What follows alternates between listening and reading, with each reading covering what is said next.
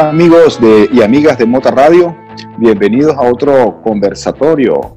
Ahora nuevamente estamos con nuestro amigo Mario Garrido, que con quien vamos a conversar hoy un par de temas interesantes. Uno es sobre el sistema endocannabinoide, cómo funciona y cómo fortalecerlo, y eh, por otro lado también las formas de inhalar cannabis, cuál es la, la más recomendable, la más segura, y para que nos aclare todo esto, pues le damos la bienvenida a Mario Garrido desde Chile.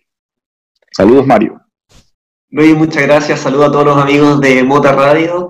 Eh, Súper contento de estar nuevamente en una conversación. Eh, siempre eh, todo lo que es relacionado al cannabis parte desde la información, así que muy feliz de poder seguir entregando un, poco más de, esto para que todos nos eduquemos más con, respecto al, cannabis y a, su, a todo el potencial terapéutico que tiene. Así es, en la entrega anterior, nuestro conversatorio anterior, pues se tocó el tema del estrés y, también pues eh, eh, concluimos de que era interesante tener un sistema inmunológico fuerte y, para eso pues el sistema, o sea, se absorban mejor los cannabinoides que el cuerpo necesita. Entonces, bueno, en base a eso, para que tú no, como experto nos aclares y a toda la audiencia. Claro, para recapitular un poco con respecto a lo que hablábamos en el capítulo anterior del estrés, eh, el estrés es la, es la reacción de nuestro cuerpo en base a un estímulo que tengamos eh, afuera, que puede ser psicológico, eh, un traumatismo, un golpe, la nutrición quizás que nos puede intoxicar o cualquier cosa que venga de fuera. Y el cannabis ayuda a regular nuestra homeostasis y homeostasis justamente es la capacidad del cuerpo de mantenerse estable con respecto a lo que está sucediendo afuera. La luz del sol, que es cuando estamos despiertos, o si es de noche dormimos, eh, o si hay eh, mucha temperatura, la regulación de la temperatura de nuestro cuerpo. Eh, por lo tanto, cuando nosotros hablamos del consumo de cannabis, lo que estamos haciendo es tratar de estimular nuestro sistema endocannabinoide, nuestro sistema endógeno, nuestro sistema que nosotros nacemos con él, eh, para regular un poco nuestro, nuestras sensaciones, nuestro equilibrio eh, personal. ¿ya? Y con esto, cuando nosotros consumimos cannabis, estamos estimulando nuestro sistema y nuestro sistema llega a un punto donde se autorregula.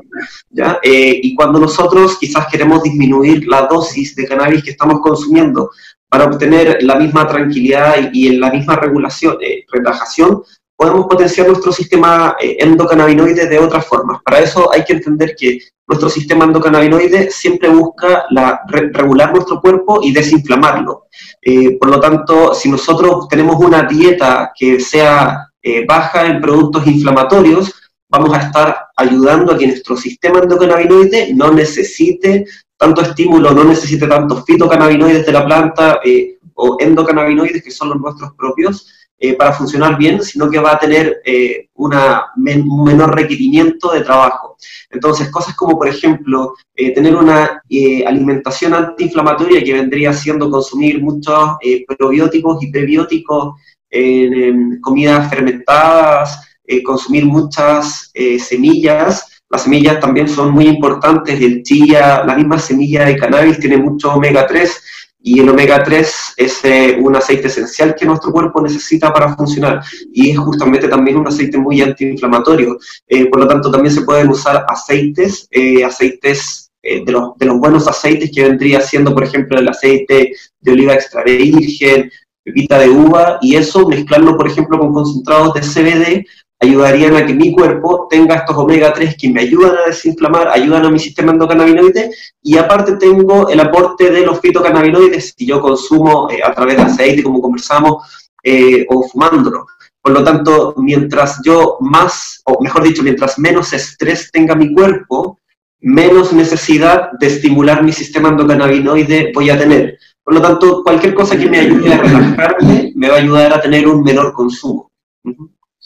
Y por, ejemplo, eh, nosotros aquí tenemos este producto, ¿no? Que es eh, un aceite de oliva extra virgen infusionado con CBD. Eh, esto tiene dos, la botella es de 100 miligramos y tiene 250, perdón, la botella es de 100 mililitros y trae 250 miligramos de CBD infusionado con aceite de oliva. La idea es, o sea, muchas, porque también está este, que es una tintura. Este tiene eh, mil miligramos. Y yo no tengo problema, a mí me gusta, pero yo lo, tomo así y perfecto.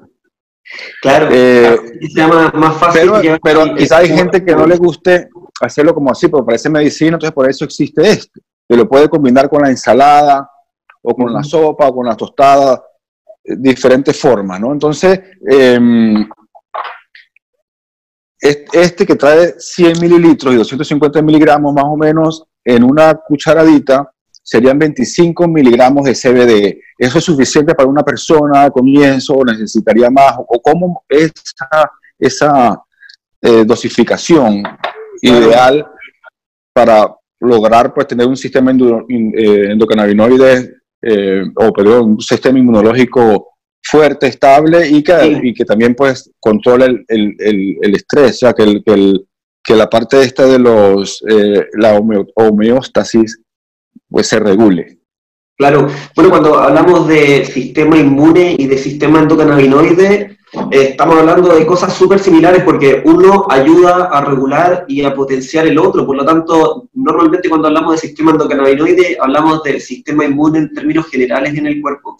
Eh, y cuando hablamos del consumo a través del aceite que tú mostrabas, que es un súper buen ejemplo, ahí la idea es que el consumo sea prolongado en el tiempo, o sea, que sea un consumo crónico donde la persona constantemente día a día esté consumiendo eh, cannabinoides, en este caso sería el CBD, el cannabinoide que estaría consumiendo la persona, y eso ayuda a mantener ciertos niveles antiinflamatorios un poco más controlados. Ahora, esto igual ideal potenciarlo también con una dieta antiinflamatoria. Los lácteos, la leche en general, si una persona está pasando por un eh, proceso, una crisis de algún dolor articular, algún dolor corporal, es ideal que durante un par de semanas la gente baje mucho el consumo de lácteos y también de todas las proteínas eh, animales que sean envasadas. Todos los ultraprocesados normalmente genera, tiene, dentro de todos estos procesos tiene eh, muchas cosas que son sintéticas y dentro de eso genera inflamación.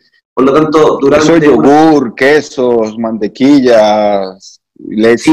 en general, mantequillas, cremas, todo ese tipo de cosas, también tratar de disminuirlas en el mismo momento en el que queremos potenciar nuestro sistema inmune o, regular nuestro sistema endocannabinoide, porque eso es como quitarle un poco de, de trabajo al, al, sistema endocannabinoide. Si normalmente consumimos, nos detenemos un par de semanas o bajamos el consumo, entonces mi sistema endocannabinoide no va a estar tan preocupado de controlar esa inflamación, sino que se preocupa más de lo que realmente necesita o vamos a necesitar menos eh, cantidad de dosis. Por lo tanto, en un aceite eh, ideal hacer un uso a largo plazo, crónico, y eso va a ayudar a que la gente tenga más omega 3, más, más CBD en el cuerpo, todo lo que sea antiinflamatorio. Que sí, en, en, líneas generales, eh, la, una buena alimentación ayuda también a que el, el, el cannabinoide eh, haga mejor efecto y, y el sistema inmunológico se mantenga también fuerte. Hay otro punto importante también que hablamos de la alimentación, pero también tenemos que hablar de nuestro estado de salud mental eh, y psicológico. Y en este término, bueno, mental, psicológico y físico. Y en este punto eh, están súper buenas las terapias que son, eh, que estimulan nuestra conexión cuerpo-mente. Las terapias que estimulan la conexión cuerpo-mente son normalmente terapias en donde yo realizo un ejercicio y tengo que estar concentrado en el ejercicio. Entonces, no es lo mismo eh, ir al gimnasio y solo ponerme a contar repeticiones, por ejemplo, que no digo que sea malo, es súper bueno, el ejercicio en general me ayuda a estimular mi sistema endocannabinoide. Pero los ejercicios como por ejemplo el yoga, en donde yo hago un movimiento y en un movimiento tomo aire y en el otro movimiento boto aire, hace que yo estimule mucho más mi concentración en mi respiración eh, y eso genera una mayor conexión con mi cuerpo. Cuando normalmente la persona tiene un dolor, trata de evitar sentir el dolor, trata de evitar sentir una parte del cuerpo. Y, eso la verdad es que no es tan bueno porque comienzo a, separarme mucho de mis sensaciones físicas y no me doy cuenta y dos años más tarde tengo un dolor de espalda, una hernia que, es crónica, que arrastra hace mucho tiempo. Por lo tanto, ejercicios como el yoga ah, son muy recomendables, ejercicios respiratorios también. No necesito ser un experto, puedo hacer un ejercicio súper simple como por ejemplo tomar aire y sincronizar, subir las manos, botar lentamente, al mismo tiempo y puedo realizar 5 o 10 veces ejercicios respiratorios y eso también me va a ayudar a regular un poco mi respiración, regular mi ritmo, bajar un poco el estrés o la ansiedad y esto nuevamente significa quitarle trabajo al sistema endocannabinoide. Por lo tanto, claro, puedo, puedo seguir necesitando consumir, pero al mismo tiempo quizás ya no necesito tanto y me voy a sentir mejor. Las diferencias normalmente son justamente esas. Consumo cannabis, pero antes necesito consumir quizás eh, un cigarro entero o, eh, una carga entera de vaporizador y quizás ahora ya con la mitad estoy bastante bien y me siento cómodo y entonces ya no necesito consumir más. Eso me ayuda a mí también a, bajar la dosis, a bajar la tolerancia, a tener más cantidad de, lo que de, la flor que estoy usando justamente para poder seguir tratando. Por ejemplo, en mi caso personal, yo uso normalmente la microdosis con pipa, eh, más o menos como esta, una pequeña y con combustión. Eh, hay días que eh, necesito más microdosis que otros.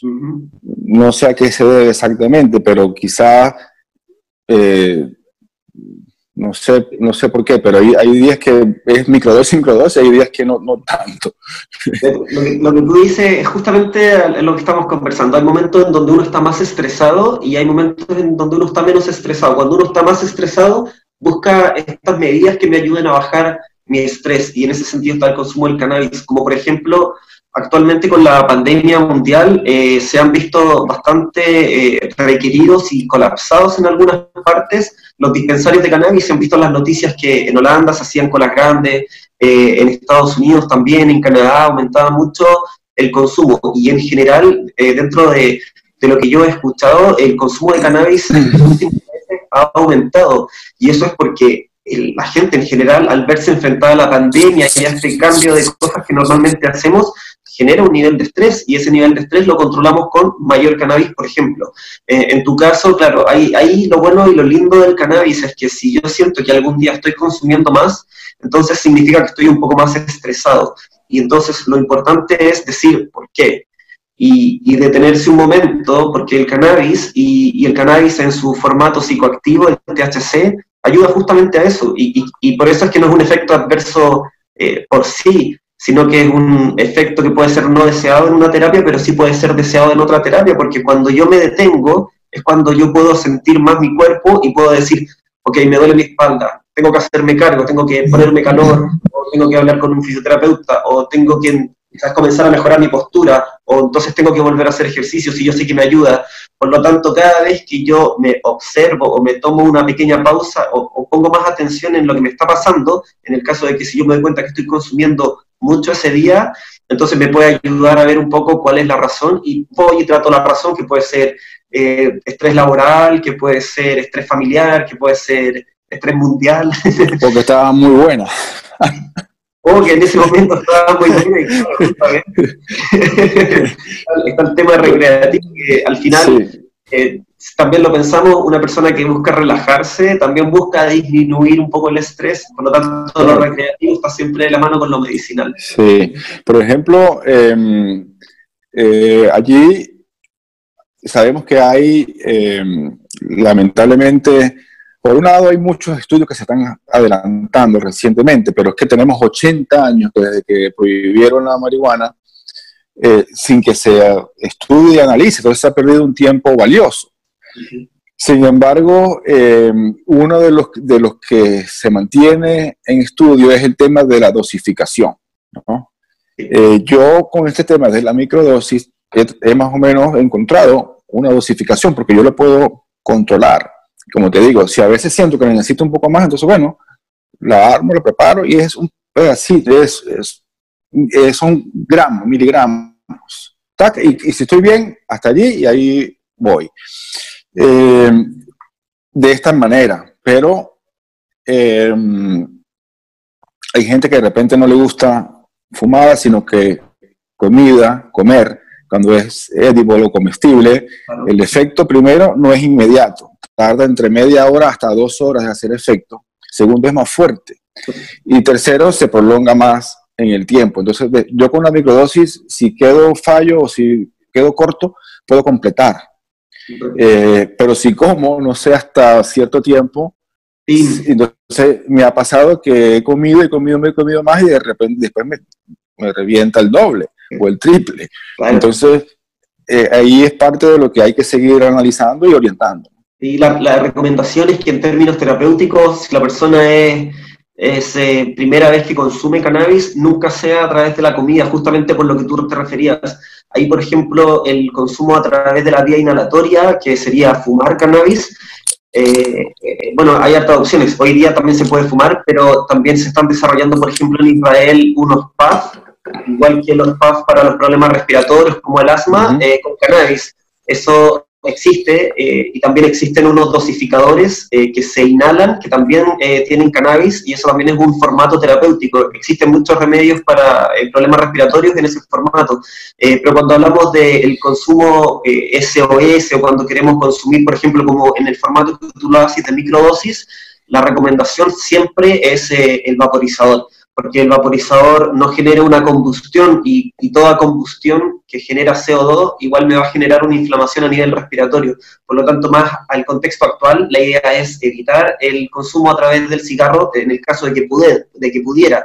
Si no se tiene un vaporizador, de todas formas igual siempre recomiendo el fumar porque de todas formas hay que siempre balancear los aspectos positivos con los aspectos negativos. Si la persona tiene un problema respiratorio, no le voy a recomendar fumarse eh, un cigarro de cannabis porque tiene combustión y eso me va a alterar.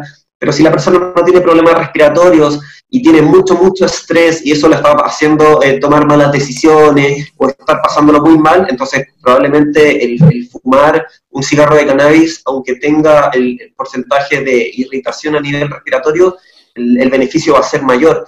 En ese sentido, eh, si yo quiero fumar, la idea es que sea a través de un vaporizador y la mejor forma de controlar la dosis es que los vaporizadores hoy en día traen unos pequeños contenedores en donde yo puedo variar mi dosis y puedo elegir una dosis, por ejemplo, eh, Mighty trae dosis de 0,5, pero trae un, un, pequeño contenedor y yo puedo bajar mi dosis a 0,2 gramos.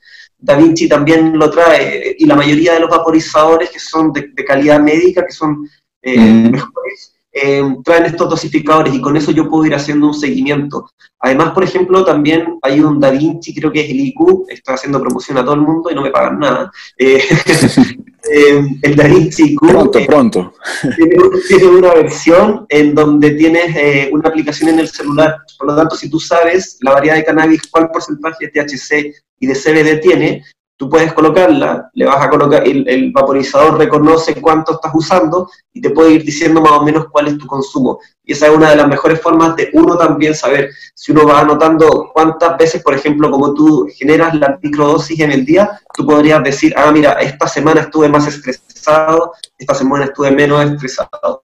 Y eso también te ayuda a tener mayor conocimiento sobre, tu cuerpo y cómo, es, cómo está tu estado de, de respuesta ante el estrés cómo está funcionando tu sistema endocannabinoide. En este caso, por ejemplo, em, de esta pipa, esta tiene, ves, como acá es un poco más, y agua, ¿no? Se le puede colocar un poco de agua. Hay, hay otras que no, que no tienen esta parte aquí para el agua. Bueno, es un bomb, pero es una pipa con agua. Y asemeja pues las pipas de, con picadura, ¿no? Porque eran Sí, usar a Churchill, ¿no? Es un buen accesorio ese.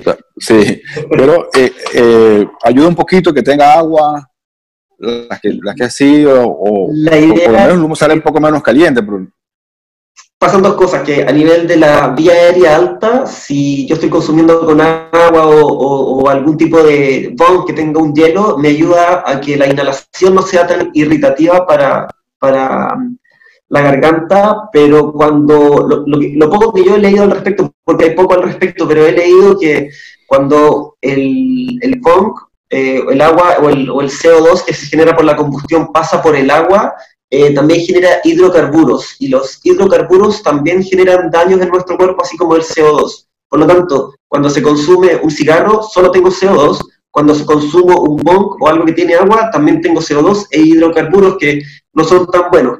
Por lo tanto, es una mala noticia en términos de, algo terapéutico, pero claro, si la persona tuviese la única forma de consumo fuese esa y quisiera disminuir la irritación, sí, por supuesto, es una hoy en día es algo que estamos eh, comenzando a, tener y lo, y, lo, y lo bueno que tú decías de la prohibición es que el cannabis hoy en día nace todo, todo este potencial desde la gente y eso hace que se valide el uso de de la pipa que tienes tú, de un vaporizador, de un cigarro de cannabis, como una herramienta terapéutica efectiva y segura. Sí, es, y es lamentable que todavía pues estemos tan lejos de que se pueda eh, ofrecer al público, eh, bueno, eh, a nivel general, ¿no? En el, en el, comercio, ¿no? En todos los países. Porque los países autorizan la parte, primero la parte medicinal, pero la parte medicinal eh, del cannabis pues ayuda, entre otras cosas, a todo lo que hemos hablado, ¿no? Al estrés, a la ansiedad, con el dolor crónico, con los trastornos del sueño. Entonces, eh, con las inflamaciones. Entonces, bueno, todos padecemos de ese tipo de, de problemas, unos más otros menos, unos de uno y otros de otro. Pero eh, aquí, por ejemplo, en, lo que es estos estados de California, Washington, Oregon, Nevada, eh, toda esta parte del Pacific Northwest americano es legal la marihuana. Cada estado tiene sus propias reglas distintas. Por ejemplo, en el estado de Oregon hay los tours canábicos y la gente, en la parte recreacional, se monta en un autobús y los llevan, recorren y pueden fumar dentro de un vehículo o en una unidad de movimiento. En el estado de Washington, no, no se puede hacer eso. En el estado de Oregon, eh, uno entra a un dispensario y ve, y ve los frascos, así te lo acercan, más grandes, te lo acercan, puedes oler y tal, en, en Oregon, en Washington no. Esto lo compré en Washington, venía sellado. Ah. Eh, eh, es decir, es legal en, en, ambos, medicinal y recreacional, pero cada estado tiene sus propias reglas, inclusive algunos, entre cada estado, algunos municipios tienen sus propias eh, restricciones y reglas, pero se permite. Y entonces hay más investigación, hay, hay diferentes, uno va y se encuentra en los dispensarios uno no ve, yo no veo, no veo gente joven en los dispensarios, la mayoría son adultos mayores y van con su receta médica, tienen descuentos y algunos compran las flores, algunos otros compran em, eh, los, los vaporizadores, la cera, otros compran los tinctures, pero son muchos adultos mayores que, que lo utilizan y que se benefician del cannabis para poder dormir, para mejor controlar el estrés, para los dolores, uno con la edad, pues va teniendo dolores que antes no, no tenía, etcétera, ¿no? Sí, la, la, población en general está envejeciendo y, y, cada vez buscamos más calidad de vida en este proceso de envejecer y, y el cannabis ofrece una regulación en términos generales que, que, que puede ayudar a mucha gente, por lo tanto eh, se va a transformar en una necesidad básica el día de mañana y vamos a estar hablando de, todos los beneficios que tiene el cannabis y, ya no vamos a tener que hablar de la legalidad, esperemos que eso sea pronto. Sobre todo que tú dices que envejece, y, pero también se, hay, se ha alargado la expectativa de vida. Ahora eh, se, vive, se vive más años, entonces los adultos mayores tienen más tiempo y necesitan tener una, un, un mejor estilo de vida, una mejor calidad de vida y, el cannabis les ayuda porque eh, si estás con 70, 80 años eh, y puedes evitar tener tantos dolores y puedes dormir bien, vas, a vivir mejor en esos últimos años.